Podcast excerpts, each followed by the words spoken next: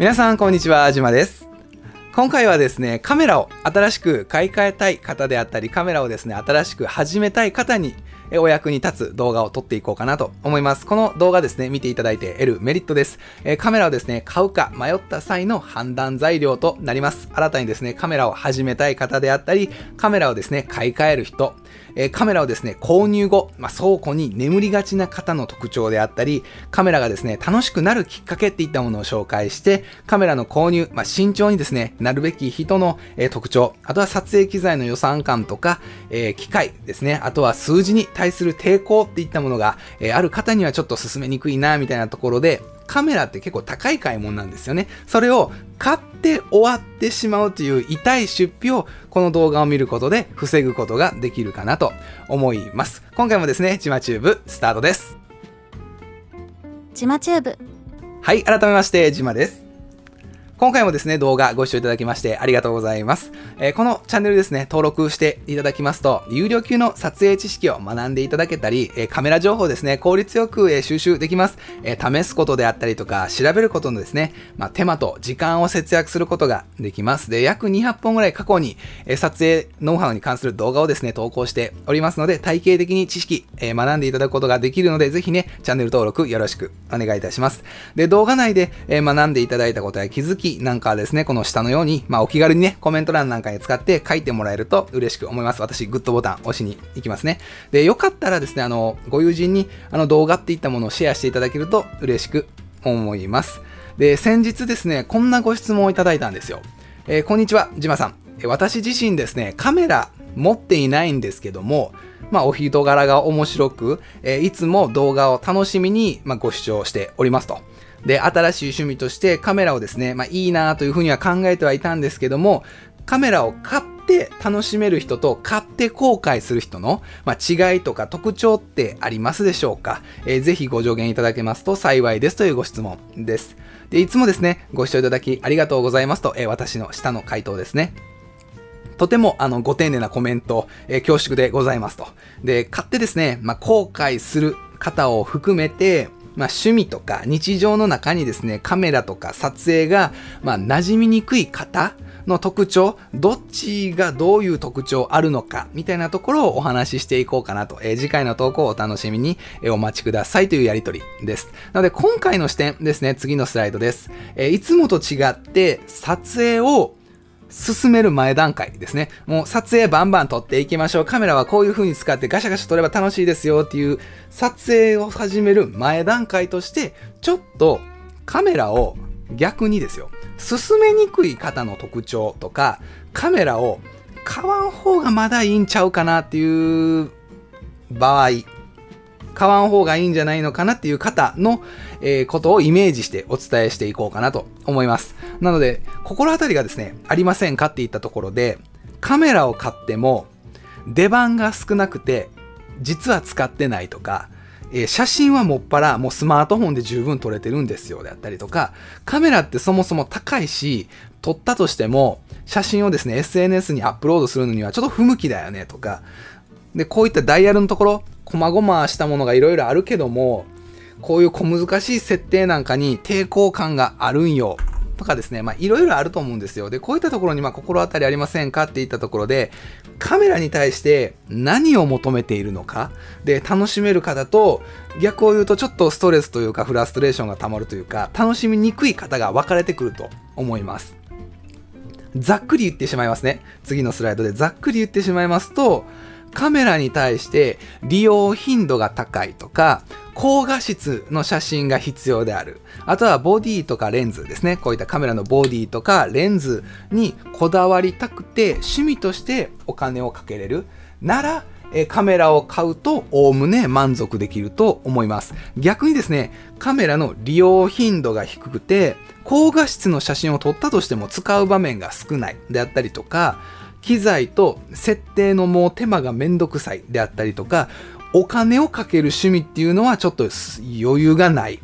という方はですね、カメラを買っちゃうと、長く続けること、であったりとか深い楽しさっていうものを知るのは難しいかなと思いますカメラってですね意外と他の趣味に比べると長く続けれますもう10代の方でも全然できますし70代80代90代みたいな形で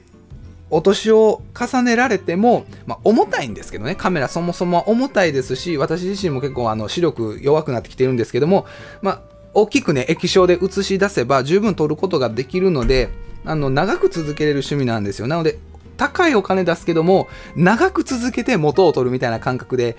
楽しんでもらえたらなと思いますので、今回はですね、まあ、お仕事でのカメラの撮影であったりとか、あくまでカメラの趣味として、カメラを趣味として始めていきたいっていう前提の内容で語っていきます。なので私が今までお話ししているようなお仕事でカメラや撮影についてこういう風にやっていきましょうとかこういうことがあるんですって話ではなくてあくまでカメラをま趣味として始める方をま前提にお話ししていこうかなと。ではまずはじめにですねカメラを買う目的は何でしょうか？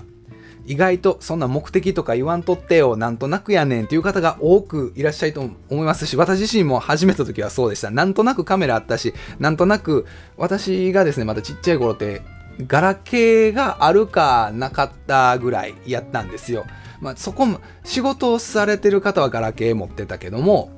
えー、普通に学生さん持ってなかった。私なんかも持ってなかったので、カメラっていうのはやっぱ家にあったちっちゃいコンデジとか、フィルムのカメラやったんですよね。で、それをなんとなく続けたので、買う目的なんか、当時の私に聞いたとて、多分、わからんって言うと思います。で、カメラ、買ったはいいもので、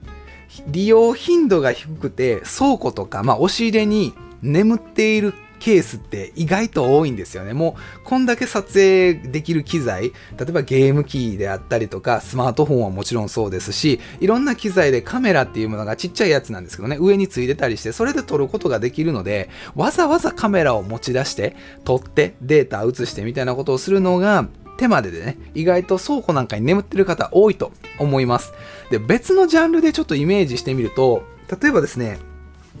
ロードバイク。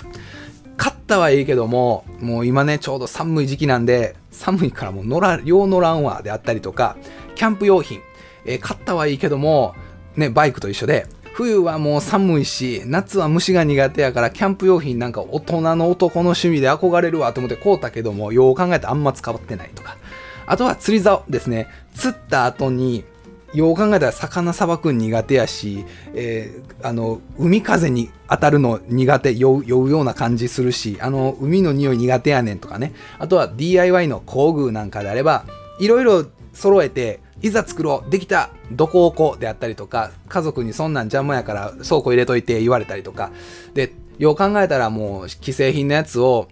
もうね、IKEA とかでもう棚買うた方が早いなっていう風に感じたりとかね、こういったものがあるので別のジャンルでも意外と購入しても倉庫で眠ってる趣味っていうか、そういった機材って多いんですよね。で、カメラも同じように、まあ、家族の成長記録とか、まあ、大人のね、えー、趣味として人気なんですけども、買っては見たものの撮る対象、撮る機会っていったものがあんまりなくて、買ったはいいものの使ってない人は多い。もう部屋のインテリアになっている方も多くいらっしゃると思います。で今となってはですね、もう数年前に買ったカメラ、なので5年前とか7年前、10年前に登場したカメラなんかよりも常に持ってポケットに入っている、まあ、スマートフォンなんかの方が画質はいいですし、撮った後にもうポンってね、家族に送信できたりとか、もう知り合いにこんな面白い写真撮れてんって送ることができたりとかですね、SNS にいい写真撮れた、ハッシュタグなんちゃらみたいな形で SNS 投稿なんかもね、便利だったりするので、まあ、カメラを買って設定のところをいじったり、まあ、部屋のインテリアを前提としてね、もう飾る前提で購入するんなら問題ないんですけども、撮る目的とか買う目的が曖昧カメラを購入する目的何を撮るかが曖昧でカメラを買ってしまうとただ単純に高いだけの買い物になってしまうかもなので要注意です。で少しの不便と高画質を楽しめるかっていう話に移ります。ここ数年ですね、カメラの市場っていったものは、もうほんま年々縮小傾向です。もう3年前、5年前、7年前とかからずっとカメラの市場でどんどん、まあ、スマートフォンとかね、携帯電話、もう当時から系のカメラもどんどん高画質になっていって、それがまあメール、写メ、写メですよね。今、写メって言うと、メールをせんと、ショートメッセージなんかで送るから、写メの目って何って言われる方が、若い方にはいらっしゃるんですけども、まあ、当時はね、写メの目、メールでね、写真を送るみたいなのが出てきて、カメラってあえて買う必要ないよね、みたいな形で、どんどんどんどん市場っていったものは縮小してます。で、ここ最近になって唯一カメラで爆伸びしてるのは、ウェブカメラですね。まあ、この、今の働き方改革というか、まあ、テレワークであったり、そういったね、あの自宅でのお仕事でどうしても会議の時にカメラっていったものが必要になってくるので、ウェブカメラ、ウェブカメラカメラに入れていいんっていうところは確かにあるんですけども、まあ一応ね、人物映すカメラっていったものであれば、まあ一つ唯一ウェブカメラだけ市場は伸びている。あとはまあ音声のね、こういったマイクも人気みたいです。なので、売上出荷台数どちらもカメラは、まああんまり人気が今はないというか、まあ膨らんだところがちょっとずつしぼんでいっているような感じですね。で、スマートフォンのようにそこそこの高画質と利便性が高い機材と、まあ、同額。例えばまあスマートフォン、iPhone なんかやったらね、10万円とか20万円とかそんなものがあるかなと。まあいろいろね、携帯電話会社さんなんかで購入すると、なんちゃら特典とかでほぼ、まあ、同額0円とか、分割は払っていくらみたいになるとは思うんですけども、それとまあ同額ぐらい、だいたいここの構成で30万弱ぐらいかかっています。といったものがあります。例えばここだったらね、2万円とか5万円とか、7万円とか10万円とか軽、軽くそういった金額がかかります。なのでそういったスマートフォンなんかと同額、それ以上のカメラっていうのは、趣味としてはやっぱり高い部類ですよね、どちらかというと。で、ただ、まあ、仕事としてカメラ、レンズの独特の表現、あ、これはええカメラで撮ったんですね。これはさすがいいカメラですね、みたいな形の写真が、まあ、高画質として商材として必要なんであれば、投資価値は十分にカメラっていうものはあると思います。私はどちらかというとこっち側の感覚の人間です。お仕事として納品する、えー、商品として、えー、カメラを使って撮らなくちゃいけない。カメラを使って撮ることによって、まあ、差別化であったりとか、えー、クオリティの担保ができるからこそカメラを使うっていうところになります。で、最近はですね、まあ、アプリケーションなんかを用いて、カメラで撮影します。こうカメラでパシャパシャ撮ったものをもうデータをですね、スマートフォンであったりとか、えー、Wi-Fi なんかで飛ばして、えー、納品するみたいなことが可能になってきているので、正直ですね、転送しないんで、済むんであれば、それが一番いいです。なので、やっぱりこうカメラをパパパパパって撮っても、インターネットブスって挿して納品みたいなものがね、もう FTV でポッと上げれるのがやっぱり楽かなっていうふうには思います。で、それはやっぱり上位機種といいますか、一般のそのエントリーとかハイアマチュア向けではそういった機能っていうのはあんまりないので、どうしてもスマートフォンのデータのやり取りっていったところはスマートフォンの方が軍配が上がるかなと。で、こういった正直手間がかかってしまうカメラとか、あとはま独特の表現ができるね、こういったレンズ、独特の表現ができるレンズ、あとはま高画質。で写真が撮れるっていったところは正直なところ一般の生活をしていく中ではどっちかっていうとオーバースペックかなと思います。じゃあ、ウェブサイトの商材の、えー、写真を撮るってなった時に、正直そこまで高画質である必要があるか、スマートフォンじゃ無理かって言われると、スマートフォンでもいけると思います。ファーストビューに載せる、もうコーポレートサイトのドンと、え、イメージになる写真はぜひ、あの、いい写真をなんかを使ったらいいとは思うんですけども、まあ、正直オーバースペックなものをわざわざ購入するのかっていうのはちょっと微妙なところがありますのでこういった不便とかオーバースペックなところをあえて楽しめるかどうかで、まあ、考える必要が出てくるかなと。そこを逆にいやいいわと思われる方は、えー、写真のねあの購入サイトなんかでもコーポレートサイトのトップ画だけあこの写真がうちのなんかビジネスの、えー、雰囲気に合ってるから商談のところねよくあるこう手つないだやつとか営業マンの方がこうえー、お話でね、話しかけてるような写真を購入しても、それをトップにね、置いてしまえば済む話なんで、わざわざお金を出してカメラを購入する必要はないのかなってところはあります。で、次のスライドですね。えー、なんか冷めるやんって今思われた方いらっしゃると思います。そんなん言われたらカメラ買おうかなどうかなって迷ってるけども、あんた買わん方がええって言うてるようなもんやでっていうふうに今思われてる方もいらっしゃるかと思いますが、まあ、対応策もありますし、正直20万、30万あるんやったら、今のご時世、貯金してる方がいいんか、別のもんになんか投資してる方がいいんちゃうかなって個人的にはやっぱり思います。お仕事で使う分であれば、ぜひ、あの、購入した方がいいとは思いますけども、趣味としては結構ハードルが高いというか、私の金銭感覚では、1万円超えるとやっぱ高い買い物というか勇気いる買い物になるので、失敗はしてほしくないっていうあの思いでお伝えしております。でですね、あの対応策ももちろんあるんですよ。で、それはですね、カメラがもし購入して自分に趣味として合わんかったとしても、まあ、いい勉強になったわって言えるぐらいの金額、そこまで痛手にならない金額買い物で始めること。なので、10万、20万、30万、40万、50万買うて、ちょっと、ちょちょちょっと撮ってみて、うーん、カメラ飽きた。私合わんかったわって言うて50万を勉強代やわ言うて言える人って結構裕福かなと思います。私はもうよう言いません。ようもうそんなんもう、もう壊れるまで使い倒すぐらいの覚悟で使うと思います。なので、そういった風にならないように、まあ、痛手にならないように数万円で、えー、機材っていったものを、まあ、揃えてもらって、高くても、うん、初めからまあ10万円を超えるもの、20万円とかのお金を出す必要はないかなと思います。ある程度カメラをいろいろ触れていって、よし、続けよう。よし、もっと上のグレードを試したいと思われた時に、20万のね、カメラを購入してもらうのがよろしいかなと思います。なので、まあ、結果として、センサーサイズっていうものがあるんですね。このカメラの中には。センサーサイズっていったものが、まあ、比較的小さいもの、マイクロフォーサーズであったりとか、APS-C のカメラ、あとは、まあ、レンズ交換が不要で気軽に撮れるコンパクトデジタルカメラなんかを、カメラを撮る感覚っていうものを学ぶ上では選ばれるといいかなと思います。で、正直、まあ、低価格帯のカメラ、この右側に載せている私がね、あの、先週、ほんま1週間ぐらい前に購入したこの ZV-1 っていう Vlog カム、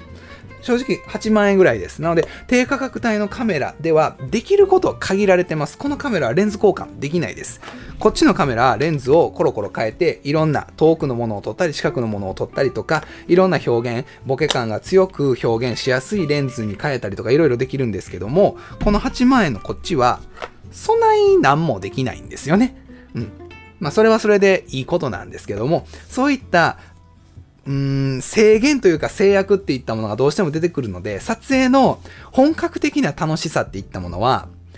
感じにくかったりもするかなと思います。その場合はですね、まあ、レンタルなんかを検討されるのもよろしいかなと思います。ほんと最近便利な時代で、私が学生の頃ってやっぱカメラって買うしかなかったりとか、えかあのお知り合いの方からちょっとお下がりの今あんまり使ってないものをえ借りてえちょっと勉強させてもらうみたいなものが多かったんですけどもこの次のスライドにあるように、今ね、あの高いカメラも月額例えば1万円とか、えー、そんなもんで1ヶ月、あの、借りれますよ。みたいなものがあったりします。本当にあの便利だなと思います。なので、その単発でいいカメラ使って単発でいい写真を撮りたいとか、単発でこの時期だけ運動会があるとか、旅行があるからこのカメラ借りる。まあ、どっちかっていうとちょっと操作とか撮り方とか学ぶ上で、まあ1週間ぐらい勉強期間はいるかなとは思うんですけども、そういった形で、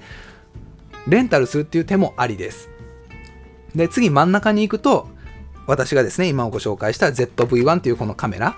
みたいなもの、コンデジ。で、この右側にあるクールピックス P950 っていうのも、これもあのレンズ交換できないタイプです。え近くのものを撮ったりとか、遠くのものを撮ったりする。どちらかというと、まあ、野鳥とか、そういった遠くのものを撮くニコンの中でも、ちょっと人気のある、まあ、カメラなんですけども、このクールピックスとか Vlog カムのようなコンパクトデジタルカメラ、レンズ交換ができないタイプであったりとか、左下、右下のような、どちらかというと、えセンサーサイズはそこまで大きくないタイプで、ダブルズームのレンズキットであったりとか、こういったですね、コストパフォーマンスの高い、カメラとレンズの構成っていったものを組み合わせて購入してもらってから始めるのがよろしいかなと思います。次はですね、もちろん選ぶカメラそのものも大切ですよという話に移ります。小型軽量のカメラを選ぶのもいい対応策ですといったところで、撮影後の画像データの管理であったりとか画像データとはですね、まあ、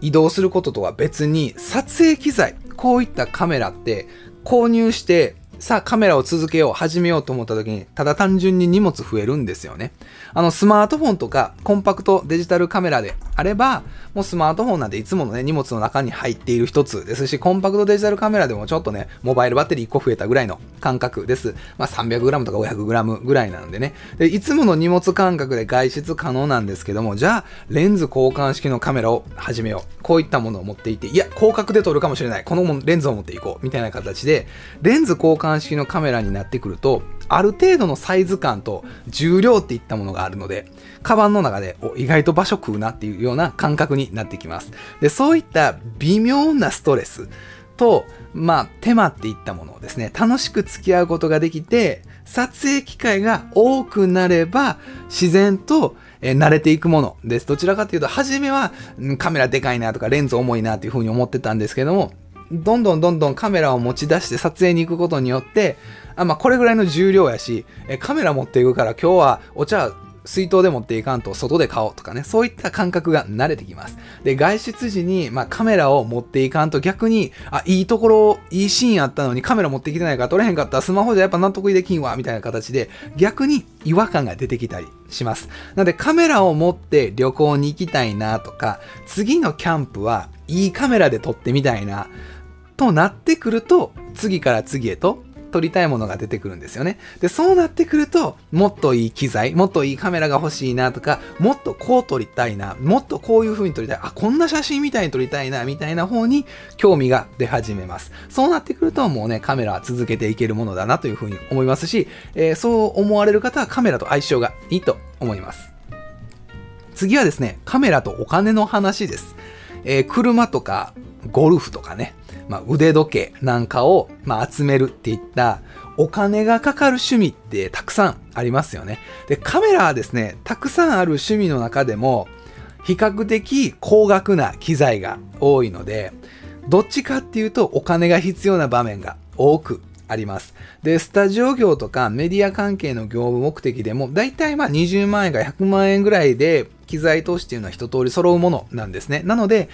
趣味で始められる場合は、どちらかというと10万円以内で抑えてもらえる方がよろしいかなとは思います。で、一般的な金銭感覚で言うと、やっぱりこれ高いですよね。10万円とか20万円とか。例えばちょっと、ジョギングとかランニング始めようって思ったら、いい靴買うて、いいスポーツウェア買うて、まあ、いろいろ、あの、調べて、あの、安全に走れるところとか、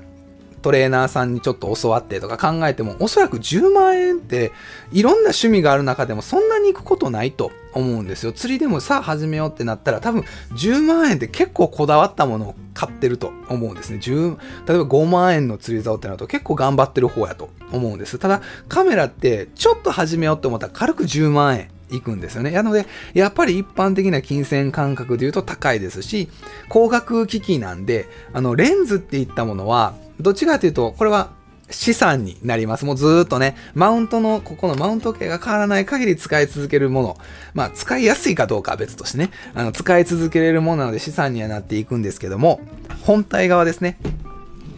カメラの本体側って結構半年とか1年にどんどん新しいものが出ていって、まあ、シャッター周りであったりとか、いろんな、えー、ところがですね、まあ、消耗していく消耗品という感覚があります。で、レンズ沼っていう言葉がね、あのカメラが好きな方の中にはあるように、どんどん知識を得ていくと、取る対象が増えていくんですよね。で取る対象が増えれば増えていくほど、えー、新しいレンズとか機材といったものは買ってしまいます。なので私が一番初めは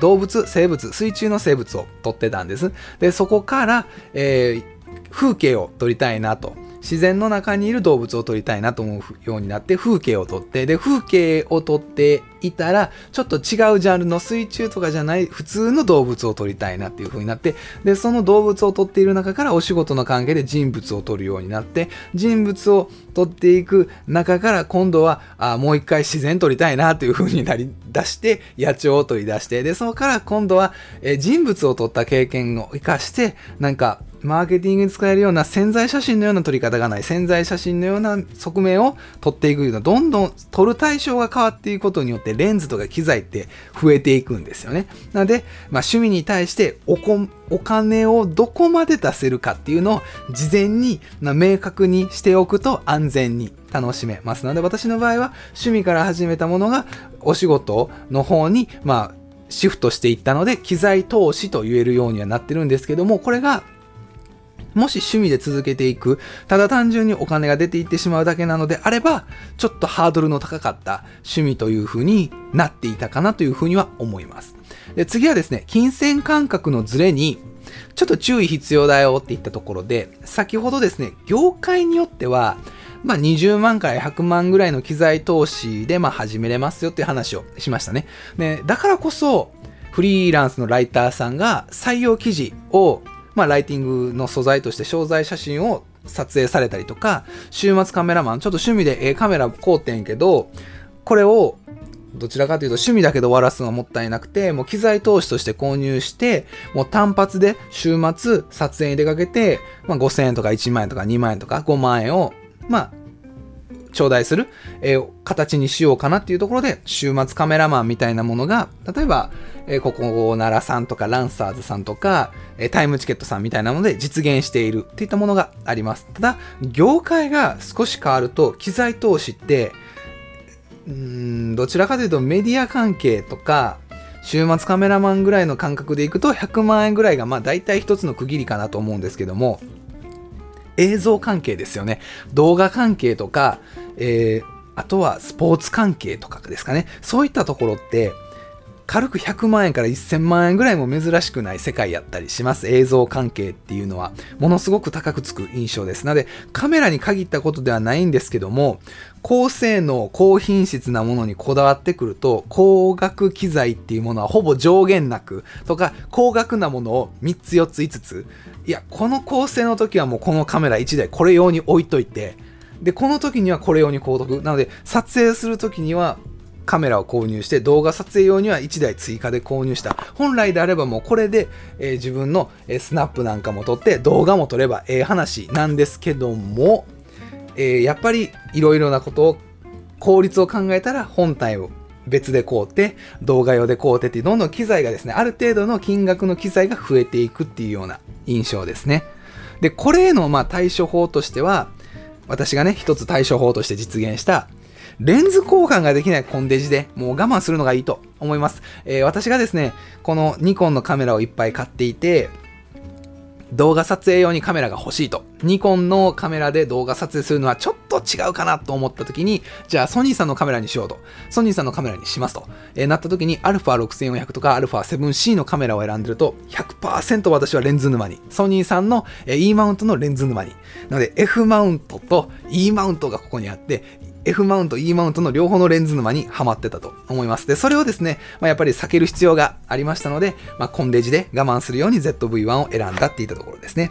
または、もう買い替え時期までに数年はま確保できるですね。最新機種を買っちゃう。これ一応半年ぐらい前に出た、どちらかというと新しい部類のカメラです。なので、こういった新しめのカメラを買うと、気分的にまあ1年2年は新しいカメラ買わんでもいいかなっていう安心感が出たりします。で、いろいろですね、こういった形でカメラを始める前に、いいところと気になるところっていうのを、情報量多く語っておりますね。で、この、やっぱりご趣味などに夢中になれることが見つかることですね。あとは新たなことに挑めることって、いいことなんですよね。充実した人生、時間の使い方としては一つの小さな幸せの形やと思うんですよ。何しよっかななんか最近テレワークであの通勤の時間1時間2時間空いたしちょっと運動不足もあるし散歩がてらに出かけてスマホで撮るんもいいけどちょっとねいいカメラ1個購入してみて散歩がてらちょっと遠出する？きっかけにカメラ購入してみようかな？みたいな形であ意外とうちの地元ってこんな景色あったんや。あちっちゃい頃はここにはこういうポストがあってこういう建物があってこういう、えー、なんやろお店があって喫茶店があってもう今となっちゃなくなってなくなっちゃったなみたいな感じをね、ちょっと思い出すみたいなところで、新たなことに挑めるとか、ご趣味を持つことっていうのはやっぱり大事なことだと思います。で、めっちゃ個人的な見解を申しますと、いっそのこと予算のね、上限なんか、例えば10万、15万、20万とかの上限を決めた上で、カメラ沼、レンズ沼にもうハマってしまうのもありかなと思います。2万、3万でこちょちょぼちょぼちょぼちょぼってこうて、うーんって悩まれるかももう15万決めて、私は15万の予算をもう自分の新しい趣味を見つけるのに決めました。15万あります。さあどれを買おうみたいな形でね、勘でも考えてもらうのもよろしいかなと思います。で、次はですね、カメラを買っても少し苦労するかなっていう話へ移っていこうかなと思います。それはですね、機械とか数字に苦手な方はちょっと苦労するかなっていうところです。どうしてもカメラってあの光学機器になりますので、数字っていったものが多く出てくるんですよね。で、スマートフォンなんかの撮影なんかであれば、まあ、カメラ側が、え、最適な設定を自分でしてくれるんですね。もうポチッと押したらピピピピカッシャみたいな形で撮れてめっちゃ綺麗に撮れるんですよね。ただ、もちろんカメラでも、まあ、全自動モードみたいなものとか、えー、半分自動でね、やってくれるこういったモードダイヤルのところがあるんですけども、これをね、まあ使ってもらえればいいです。プロログラムオートであったり、シャッター優先モード、絞り優先モードみたいなものがあるので、それをね、使ってもらえたらなと思うんですけども、ただ、カメラで自分の好きな表現、こういったボケガンの写真が撮りたいね、100発100中撮りたいね、みたいな形でこだわりたいっていった場合はですね、どうしてもシャッタースピード、ISO 感度、絞り、F 値っていったところですね。こういったところの数値のところがどのように写真に影響を与えていくのかっていうのを学ぶ必要ができますし、学びたくなってくるんですよね。それが高いお金を出してわざわざカメラで撮影する醍醐味の一つやと思うんです。さっきね、お伝えしたカメラでしか撮れないレンズ、このレンズだからこそ撮れる表現っていったもののえ実現する知識の一つだと思います。でそういったことに苦手意識がある方とか、過去にね、まあ、カメラに触れて挫折した方っていうのは、部分的に自動で設定してくれるモードで乗り越えれば OK だと思いますので、ボケ感がある写真が欲しいけども、設定値とかようわからん。あの、絞り優先のね、A モードっていうものにしても、で、絞りは絶対 F1.4 より高くならないようにしてくださいっていう風にカメラに設定して、あとはもうシャッタースピードとか ISO 感度はカメラお任せでね、撮ってもらうと、とにかくボケた写真は撮れるみたいなところであったりとか、速いものをとにかくピタって止めて撮りたいねんっていう方は、シャッタースピード優先モードで、とにかくシャッタースピードを1000とか2000とかにしてもって、とにかくどんだけ速い車とか電車が走ってても、ある程度撮れるぐらいの、え流し撮りでピッて止めれるような感覚の設定にしてもらうとかですね。なので、まあ、過去にカメラにえ触れてきて挫折されたことがある方って意外とこういう設定のところでね、こうてこういう風な写真が撮れると思ってたんやけど、意外と手ぶれが多かったとか、もっとボケ感のある写真が撮れるはずやってんけども、レンズのね、この F 値の知識なんかとかがあまりなかったので、わからんかったみたいなところがあったりしてくれしている場合があります。なのでそういった方はですね、まあ、当チャンネルのね、あの過去動画200本ぐらい撮影に関する知識っていったものを上げておりますので、そういったものを参考にしてもらって、あの、楽しく学んでいただけたらなと思います。もうそういったね、あの、ご質問っていったものは、あの、気軽にね、コメント欄に書いてもらえたら嬉しく思いますし、今のご時世、本当にね、いろんな情報がすぐ手に入るんですよ。私も、あの、確定申告に関することなんて今までめちゃ全然わからんくて、めっちゃ調べて一生懸命必死こいてたんですけど、今って本当、動画というか YouTube 上を含めて、税理士の方がめっちゃ丁寧に解説してくれてたりするんですよね。税務局の方に電話しても難しい言葉で、あの、検討されて、はあ、合ってんのかなと思いながら出したら違う言われてしまうとかね、あの、そういうのがあったんですけど、今はもう、そういったものも動画でね学べる時代になってきていますので、積極的にこういう知識を学ぶ上で、こういった動画をね、使ってもらえたらなと思います。で、次はですね、あの、写真を撮影するのに、本当にカメラは必要かっていったところを、えー、考えていこうかなと思います。写真にカメラは必要かって話なんですけども、今の世の中ですね、何かしらの撮影機能が備わった機材を持っている方って多いと思うんですね。スマートフォンはもちろんのこと、ビデオカメラとか、あとはタブレットに、まあ、ゲーム機なんかが、まあ、カメラのついているものとしては代表的かなと思います。で、写真を撮るっていったところに、まあ、楽しみを持つんであれば、初めからこういったね、高いカメラっていうものを買う必要ってあんまりないかなと思います。なので、今ある機材っていったものを使って撮影を楽しんでもらえたらなと。なので、先ほどね、ちょっと遠出しよう。なんか風景撮りたいな、スマートフォンパシャ、家族に送ってみた、あ、超今日結構遠くまで歩いたやん、みたいな感じで、そういうやりとりだけで十分なのであれば、そういう目的、そういうところを重視するんであれば、わざわざカメラを買う必要はないと思います。カメラ持っていて、撮って、家帰ってデータ映して、画面に映して、見てみてみんな、ここ行ってきてんっていうまでもする必要がないんであれば、もう今ある機材を使ってもらえたらなと思います。で、いいカメラで写真を撮るであったりとか、こだわった写真を撮りたいといったものを求めるタイミングで、新しいカメラの購入とか、今あるカメラを新しいモデルに買い替えっていうものを検討すれば OK かなと思います。で、コスト面が、例えば気になる方であったりとか、買い物で失敗したくない場合、うーん、10万か購入して1週間取って飽きたらどうしようみたいなね。そういった方は中古でまあ5万円前後の機種を買うことであったりとか、まあ一時的にまあ新型っていうのをまあ、レンタル、先ほどのね、レンタルなんかをしてみて、カメラを撮る感覚っていうものを知ってもらえるのがよろしいかなと思います。本当であればカメラってね、あの、繊細な光学機器なので、中古、どんなね、あの、扱われ方とか、もしかしたら落下歴があるかもしれないんで、正直、まあ、中古のカメラ、ボディ側は特にね、あんまりおすすめ、消耗品なところもあるのでおすすめしにくいとは思うんですけども、まあ、それでもね、ほんまに始めるかどうかわからん時の場合は、もう中古とかレンタルみたいなものをま活用してもらえたらと。それで、ほんまに始めるわ、もっと頑張ろうって思われた時に、初めて新品でね、いいものを、ま20万ぐらいドンと出して購入してもらえたらなと思いますね。で正直なところですね、あのー、日中明るい場所での撮影、散歩なんか出て外でね、撮るとき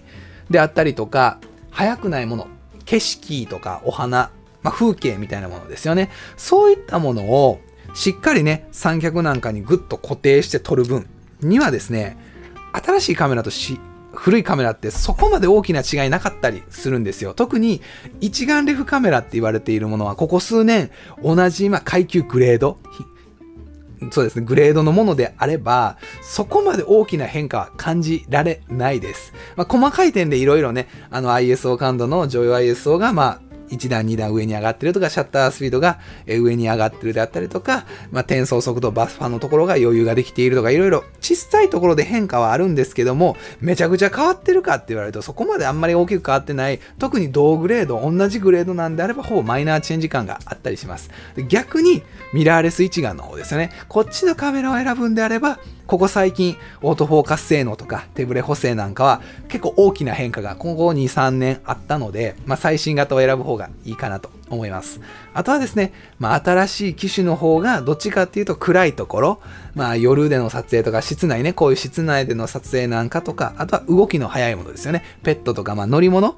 を取るときに、まあ、対応できる範囲が広いっていったところがありますので、もし明るい時間帯であんまり早く動くものを取らないんであれば、まあ、しっかり構えて取る分にはもう一眼レフのそこまで新しくないとか、まあ、そこまでグレードの高くないものでも OK ですし、逆に暗いところとか室内でペットとか動きの速いものを取るんであれば新しい方がいいかなっていうふうには思います。画像処理エンジンっていうカメラにですね、画像写真撮ってどんな風に味付けしますかっていう中にですね、コンピューターというか、ちょっと処理してくれる部分があるんですけども、その画像処理エンジンの世代が新しくなることで、まあ、暗いところでの体制、暗所体制、ISO 感度がね、常用外、どこまで行くかとか、画質がちょっと向上したりとかね、まあ、連射性能が強くなってたりとか、いろいろあったりするんですよ。なので、それらを天秤にかけて自分がコストをかけたくない。コストをかけてもいい。かけた上でどれぐらいのレベルのカメラが必要か。みたいなものを、いろんなものを条件を天秤にかけて、自分がどっちに向いてんねやろっていうのを考えてもらえるとよろしいかなと思います。とは言ってもですね、それが難しいんやないかいと、えー、今思われてる方多いと思います。なので、そういう方はですね、あの、当チャンネルぜひ参考にしてください。あの、YouTube なのでもちろん、あの、無料でなんぼでも見てもらっていいです。あの、なんぼ再生されても問題ないので、あの、なんぼでも再生してください。で、私がですね、あの、1年半試行錯誤を重ねてですね、約400本、これが389本目の動画ですね、約400本ぐらいの動画を作ってきました。で、その中からですね、特に、あの、評価の高いものであったりとか、えー、役に立つ動画っていったものを厳選して200本ぐらいキュッと縮めて、あの、チャンャンネル内に置いてます。ので楽しみながらですね、撮影に関する情報とか、えー、ノウハウっていうものを得ていただけたらなと。このチャンネルがですね、楽しく学べるカメラ塾っていうところなので、まあ、楽しくね、あの、写真の技術であったりとか、えー、ノウハウっていったものを学んでもらえたらなと思います。おすすめアクセサリー、カメラ購入した時に必要となるアクセサリーであったりとか、売れ続けるカメラとして、まあ、D500 っていうカメラ、ニコンのね、カメラがどういった、まあ、特徴があるのか、で、高画素機を購入すればいい写真が撮れるのか、いや、そういうわけではないんですよの話であったりとか、50mm という単焦点レンズの魅力であったりとか、センンサーサイズね、今日の話でも何回か出てきたセンサーサイズが違うことによってどういうふうに価格が変わるのかであったりとか、レンズをキットレンズからちょっと新しいレンズ、別のレンズに乗り換えたい。どのレンズ購入したらいいんやろうみたいな方はね、こういった形でレンズの購入ガイドみたいなものを作っております。で、今回はですね、カメラを新しく趣味として始めたいけども、購入して楽しめるか、えー、後悔しないか、どっちなんやろう、どういった方がどういった特徴を持っているのか、みたいなところをお話しさせていただきました。またね、次の動画でお会いしましょうまたね